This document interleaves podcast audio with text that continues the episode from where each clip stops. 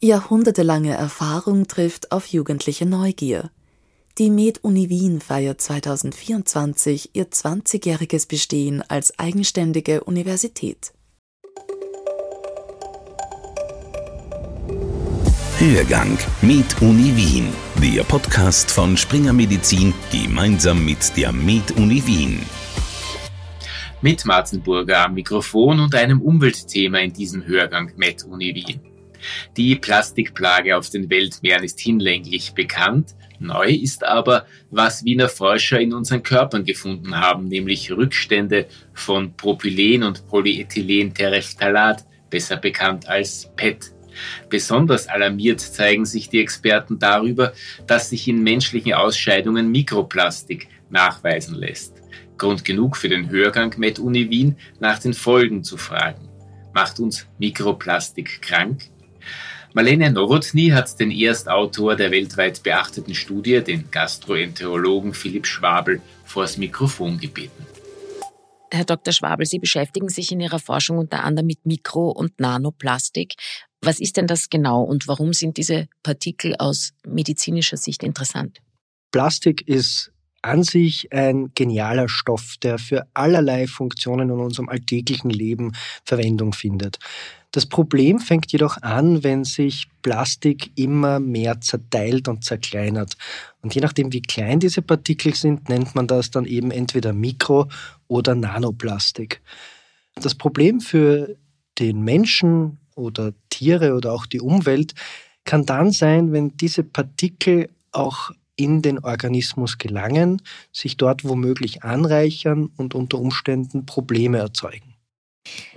Sie haben 2018 eine vielbeachtete Studie zu diesem Thema veröffentlicht, bei der Sie erstmals zeigen konnten, dass Mikroplastik nicht nur in der Umwelt oder in Tieren nachweisbar ist, sondern eben auch im menschlichen Körper. Wie sind Sie denn da genau vorgegangen? Die Idee war, dass ein Teil des in der Umwelt befindlichen Mikroplastiks womöglich auch letztlich in unserem Mund landet und dann natürlich geschluckt und über den Magen-Darm-Trakt auch wieder ausgeschieden werden könnte. Und insofern äh, ist Stuhl eine relativ einfach zugängliche Probe, um diese Überlegung zu untersuchen. Nachdem an der Med-Uni Wien wir damals überhaupt keine Methodik in dem Bereich und Erfahrung hatten, konnte ich eine Kollaboration aufbauen mit der Frau Professor Liebmann vom Umweltbundesamt, welche nämlich schon Mikroplastik in der Donau analysiert hatte. Und diese Publikationen waren mir bekannt. So ging ich zum Umweltbundesamt und wir zogen gemeinsam dieses Projekt auf, das dann eben auch in dieser Publikation mündete. Das heißt, Sie haben Stuhlproben von unter Anführungszeichen ganz normalen Probandinnen und Probanden analysiert und wie viel Mikroplastik haben Sie da gefunden? Richtig. Also äh, damals war noch de, die Haupthypothese, dass das womöglich über Meerestiere und über Fisch aufgenommen wird. Insofern, da Österreich ein Binnenland ist, war unsere Motivation, möglichst Probanden weltweit heranzuziehen. Und ich denke, dadurch hat auch diese Studie so eine große Beachtung hm, erlangt, da wir dann tatsächlich Probanden aus Japan, aus äh, Finnland, aus Russland, aus Polen und aus vielen anderen Ländern in unsere Studie inkludieren konnten. Die Menge an Mikroplastik, die wir finden konnten oder determinieren konnten, das waren so in etwa 20 Partikel pro Gramm Stuhl, wobei die Frage ist, wie bedeutsam diese Menge ist, da wir nur in einem gewissen Größenbereich, nämlich im Mikroplastikbereich, die Analyse durchführen konnten und wahrscheinlich im Nanoplastikbereich sich noch viel mehr Partikel finden würden. Sie haben vorhin gesagt, die ursprüngliche Hypothese war, dass dieses Plastik eben über Meerestiere zum Beispiel aufgenommen wird, die man isst. Hat sich diese Hypothese denn verändert? Nimmt der Mensch Mikroplastik auch über andere Wege auf? Durchaus, durchaus. Also ein großer Aspekt sind Plastikflaschen. Man hat auch gefunden, dass aus Teebeuteln, die aus Plastik gemacht sind, sehr viele Mikro- und Nanoplastikpartikel losgelöst werden können. Und ein wichtiger Aspekt hier scheint die hohe Temperatur beim Aufbrühen des Tees zu sein. Insofern wurden zum Beispiel auch Tee oder, oder Wasserkocher analysiert und hier sind Plastikwasserkocher richtige Mikro- oder Nanoplastikschleudern, während Glaswasserkocher zu bevorzugen sind. Ähnliches hat man gefunden zum Beispiel in Trinkflaschen für Babys, wo auch die Nahrung zum Teil in dieser Trinkflasche hergestellt wird und das natürlich dann bei höheren Temperaturen gemacht wird, damit das alles möglichst rein und bakterienfrei ist. Aber diese hohe Temperatur kann bei einer Plastik-Babyflasche durchaus dazu führen, dass dann leider auch solche Partikel losgelöst werden. Daneben gibt es auch Mikroplastikquellen in unserer Umwelt, wie zum Beispiel Reifenabrieb. Beim Beschleunigen oder Bremsen eines Autos kann da sehr viel Mikroplastik entstehen, das dann zum Teil in den Atemwegen, aber zum Teil natürlich auch in den Magen-Darm-Trakt gelangt. Daneben hat man Mikroplastik gefunden, zum Beispiel auch in Salz oder in anderen Nahrungsmitteln, wo auch die Verpackung eine Rolle spielen kann. Also Nahrungsmittel, die in Plastik verpackt sind, da besteht die Möglichkeit durch Abrieb, dass das dann quasi aufs Nahrungsmittel draufkommt und wenn man das dann nicht abwäscht, bevor man es isst, womöglich auch in unseren Magen-Darm-Trakt. Jetzt könnte man ja sagen, Mikroplastik im Magen-Darm-Trakt ist vielleicht gar nicht so ein großes Problem. Man nimmt das auf, man scheidet das ja ohnehin wieder aus. Warum ist das medizinisch dennoch relevant? Ich gebe Ihnen da voll und ganz recht. Es ist durchaus so, dass Plastik an sich als eine inerte Substanz äh, betrachtet wird, also eine Substanz, die sich chemisch jetzt nicht besonders verändert. Und das ist wahrscheinlich zu 99,9 Prozent auch der Fall. Ähnlich wie wenn man unabsichtlich ein bisschen Sand oder Erde runterschluckt. Das wird zu 99,9 Prozent einfach durchwandern. Und evolutionsgeschichtlich ist unser Magen-Darm-Trakt ja auch dafür trainiert, zu sortieren, was ist wertvoll, was gehört aufgenommen und was ist einfach nur Ballast, der dann wieder ausgeschieden gehört. Das Problem kann jedoch dann auftreten, wenn eine gewisse Größe unterschritten wird, sodass dann auch diese Plastikpartikel unabsichtlich quasi aufgenommen werden können oder zwischen den Zellen durchmigrieren und dann letztlich plötzlich auf der anderen Seite vom Magen-Darm-Trakt landen, wo dann Blutgefäße darauf warten, alles zu sammeln und zur Leber zu bringen. Bevor wir über die Leber sprechen, können denn noch irgendwelche Veränderungen im im Magen-Darm-Trakt beobachtet werden, ausgelöst durch das Mikroplastik oder Nanopartikel mit Blick auf Entzündungsprozesse vielleicht? Also da ist sich die Forschung noch uneinig, aber sehr aktiv. Ich kenne Studien, die sowohl das eine als auch das andere zeigen. Ich glaube, hier werden wir noch ein bisschen zuwarten müssen, um eine endgültige Antwort zu finden. Was allerdings durchaus möglich oder denkbar ist, ist, dass bei Patienten, bei denen die Darmbarriere nicht so gut ausgeprägt ist wegen einer Erkrankung, dass dann natürlich die Möglichkeit oder das Risiko, dass solche Plastikpartikel durchmigrieren, höher ist. Und einen zweiten Aspekt möchte ich auch noch ganz kurz erwähnen. Mikroplastik oder Nanoplastik funktioniert wunderbar als ein Träger für allerlei andere Chemikalien oder auch Pathogene. Und so kann das natürlich noch zusätzlichen Schaden zufügen, wenn dann äh, zum Beispiel Weichmacher oder, oder andere Chemikalien, die in der Plastikproduktion Verwendung finden, dann letztlich im Gewebe erst sich loslösen und dann dort Probleme bereiten.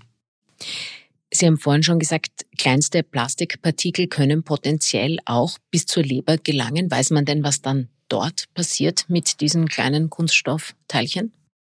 Also es gibt Tierforschung, die zeigt, dass dann auch tatsächlich in der Leber es zu inflammatorischen Prozessen, also Entzündungsprozessen kommt. Eine häufige Limitation dieser Tierstudien ist, dass sehr hohe Mengen von Mikro- oder Nanoplastik verwendet wurden, auch natürlich mit dem Ziel, um einen Effekt zu sehen. Aber häufig stellt sich dann die Frage, sind denn tatsächlich wir solch hohen Mengen auch ausgesetzt? Und da muss man sagen, dass eben viele Studien etwas übertreiben. Erschwerend kommt allerdings bei der Planung solcher Studien hinzu, dass der Zeitaspekt nur sehr, sehr schlecht beleuchtet werden kann, weil man nicht wirklich studieren kann oder nur sehr schwer studieren kann, was jetzt in zehn Jahren passiert, wenn man zehn Jahre lang eine kleine Menge von Mikroplastik ausgesetzt ist. Da studiert man halt viel schneller oder leichter, was passiert, wenn man einen Monat lang einer hohen Menge Mikroplastik ausgesetzt wird. Und das sind sicherlich Aspekte, die auch noch Beachtung finden müssen. Jetzt ist es sicher so, dass man vermeiden möchte, Mikroplastik aufzunehmen. Ist das als Mensch, der in einer Gesellschaft wie unserer lebt, denn theoretisch überhaupt möglich? Man kann natürlich versuchen, sich bewusster durch den Alltag zu bewegen, die Ernährung und auch das Einkaufsverhalten entsprechend anzupassen.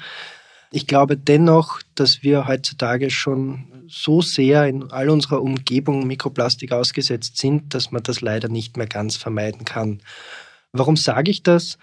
Wenn man solche Studien durchführt, ist es ganz, ganz wichtig, auch immer eine Positiv- und eine Negativkontrolle zu haben, weil es ganz, ganz schnell passieren kann, dass man unfreiwillig eine Verunreinigung in seiner Probe hat.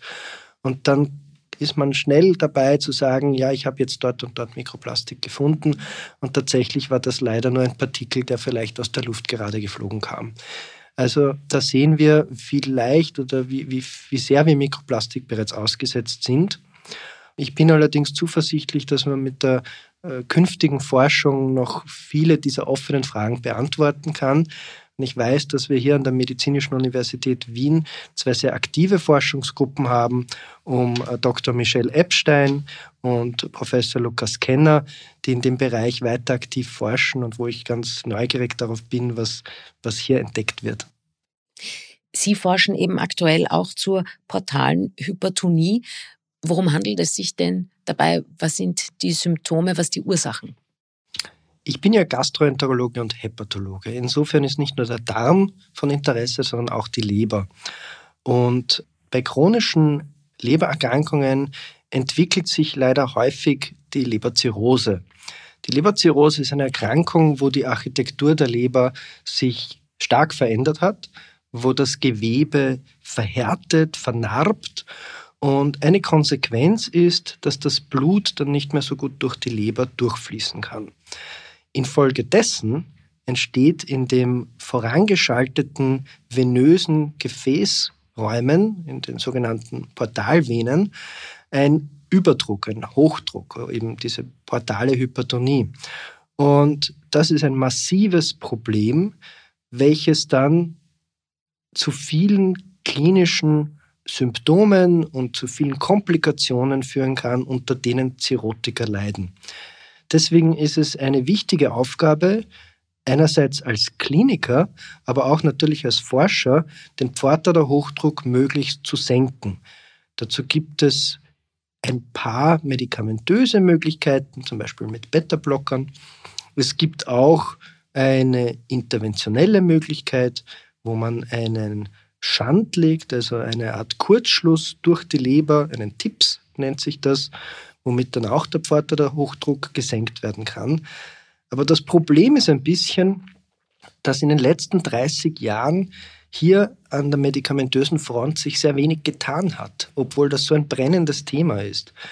Und die Überlegungen, die wir anstellen, ist, wie können wir die Leber selbst wieder entlasten? Wie können wir hier den Durchfluss begünstigen, die Gefäße innerhalb der Leber wieder etwas äh, entspannen? Und dazu forsche ich, dazu gibt es vielerlei Modelle, vielerlei Ideen und das ist momentan mein Gebiet äh, und auch schon in den letzten zehn Jahren mein Gebiet gewesen. Ich muss gestehen, Mikroplastik war hier ein bisschen der Ausreißer. Aber wie wir vorher gehört haben, die Nährstoffe und auch die anderen aufgenommenen Stoffe aus dem Darm gelangen eben über dieses Portalvenensystem dann zur Leber. Insofern stellt sich die Frage, was geschieht, wenn sich das Mikroplastik dann einmal in der Leber ansammelt und welche Auswirkungen gibt es bei eben Patienten mit Leberzirrhose? Kann das dann noch einmal zu einer Aggravierung, also Erschwerung der Erkrankung führen? Sie haben gerade gesagt, das ist ein medizinisch brennendes Thema und dass eben die Leberzirrhose eine Konsequenz chronischer Lebererkrankungen sein kann. Welche Lebererkrankungen können denn zu einer Zirrhose führen? Es gibt zum einen die viralen Lebererkrankungen, wie zum Beispiel die Hepatitis B oder Hepatitis C, wobei wir in der sehr glücklichen Lage sind, dass in den letzten Jahren Medikamente gegen die Hepatitis C entwickelt wurden, womit sich diese Erkrankung wunderbar behandeln lässt. Die sogenannten direkt wirkenden antiviralen Medikamente sind mit Erfolgsraten um 95 bis 98 Prozent gesegnet und nebenbei haben kaum Nebenwirkungen. Insofern ist das zum Beispiel eine Erkrankung, die es in Zukunft wahrscheinlich sehr viel weniger geben wird. Und bei der Hepatitis B gibt es eine Impfung, womit sich die Erkrankungswahrscheinlichkeit auch massiv reduzieren lässt. Insofern sind das jetzt Erkrankungen, die in Österreich in künftigen Jahren wahrscheinlich eine geringere Rolle spielen werden. Im Gegensatz dazu gibt es die alkoholische Leberzirrhose, die nach wie vor eine bedeutende Rolle spielt und darüber hinaus als wachsende oder neue Erkrankung die sogenannte Fettleber, abgekürzt NASH, Non-Alcoholic Steatohepatitis und in weiterer Folge dann die NASH-Zirrhose. Diese hängt stark damit zusammen mit dem metabolischen Syndrom, mit einem Mangel an Bewegung und mit diesen sogenannten typischen Volkskrankheiten wie Bluthochdruck, Diabetes, Übergewicht. Bei der NASH kommt es zu einer Ansammlung von Fett in der Leber. Die Leber selbst ist ja ein metabolisches Zentrum unseres Körpers, jedoch in solchen Situationen dann einfach überfordert damit. Und das Problem ist, wenn dann zu viel Fett in der Leber ist, kommt es zu einer Entzündung und diese begünstigt dann letztlich auch den Umbau zur Zirrhose. Das heißt, als Therapieziele gibt es die Möglichkeit natürlich, das ist eines der wichtigsten Dinge, Gewicht abzunehmen. Hier kann man tatsächlich äh, auch sehen, dass es der Leber nachher besser geht. Aber darüber hinaus gibt es Forschung im Bereich der entzündungshemmenden Medikamente, beziehungsweise jene, die dann den Fettstoffwechsel auch ankurbeln, sozusagen, um die Leber dann ein bisschen fettfreier zu machen. Sie forschen ja eben daran, den, den Durchfluss der Lebergefäße zu verbessern. Wie gehen Sie denn da vor? Was sind dann Ansatzpunkte? Beginnt das in der in der Petrischale oder im Tiermodell? Eine, eine wunderbare Frage, weil damit treffen Sie genau mein Interessensgebiet. Es gibt in der Forschung einen langen, langen Weg und der beginnt üblicherweise tatsächlich in der Petrischale, wo man sich überlegt, wie funktionieren die zellulären Mechanismen. In der Leber sind die hepatischen Sternzellen jene, die für die Kontraktilität, also das Zusammenziehen dieser Lebersinusoide zuständig sind. Und insofern ist es wichtig zu verstehen, was bewegt eine solche Zelle, um sich zusammenzuziehen, wie kann man diese Zelle dann auch wieder relaxieren. Und so findet man Angriffspunkte. Natürlich bedarf es dann auch entsprechender Pharmaka, die dann zielgerecht einen solchen Angriffspunkt treffen. Und das Wichtige dabei ist, ohne im restlichen Körper irgendwelche Nebenwirkungen auszulösen. Weil natürlich gibt es gefäßerweiternde Substanzen, aber in den häufigsten Fällen sind diese dann wirksam im ganzen Körper und das wäre dann eine unerwünschte Nebenwirkung, weil wir wollen die Gefäßerweiterung lediglich in der Leber, aber nicht in den anderen Gefäßen.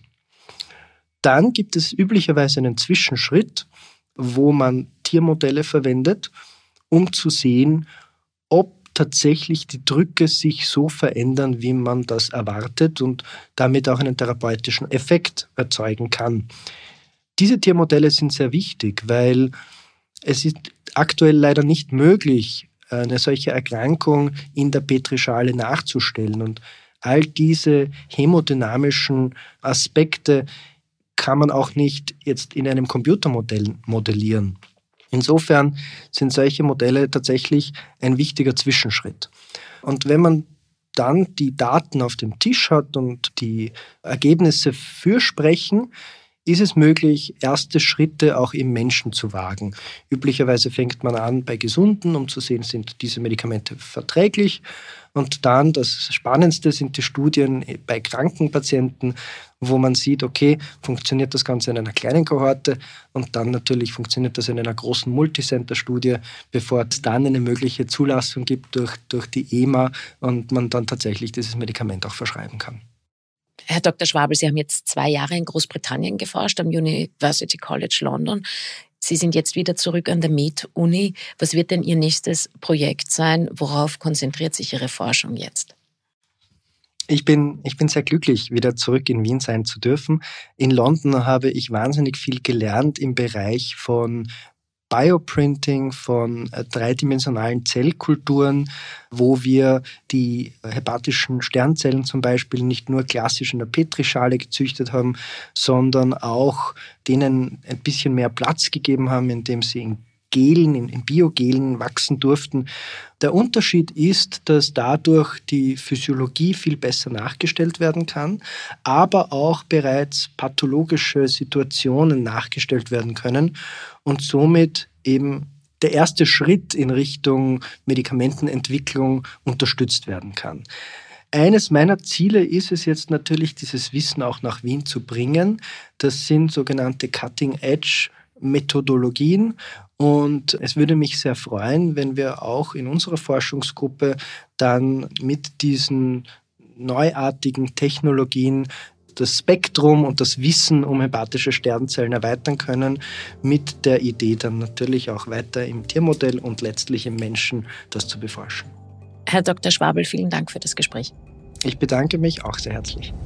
Das war der Hörgang mit Uni Wien, der Podcast von Springer Medizin gemeinsam mit der Med Uni Wien.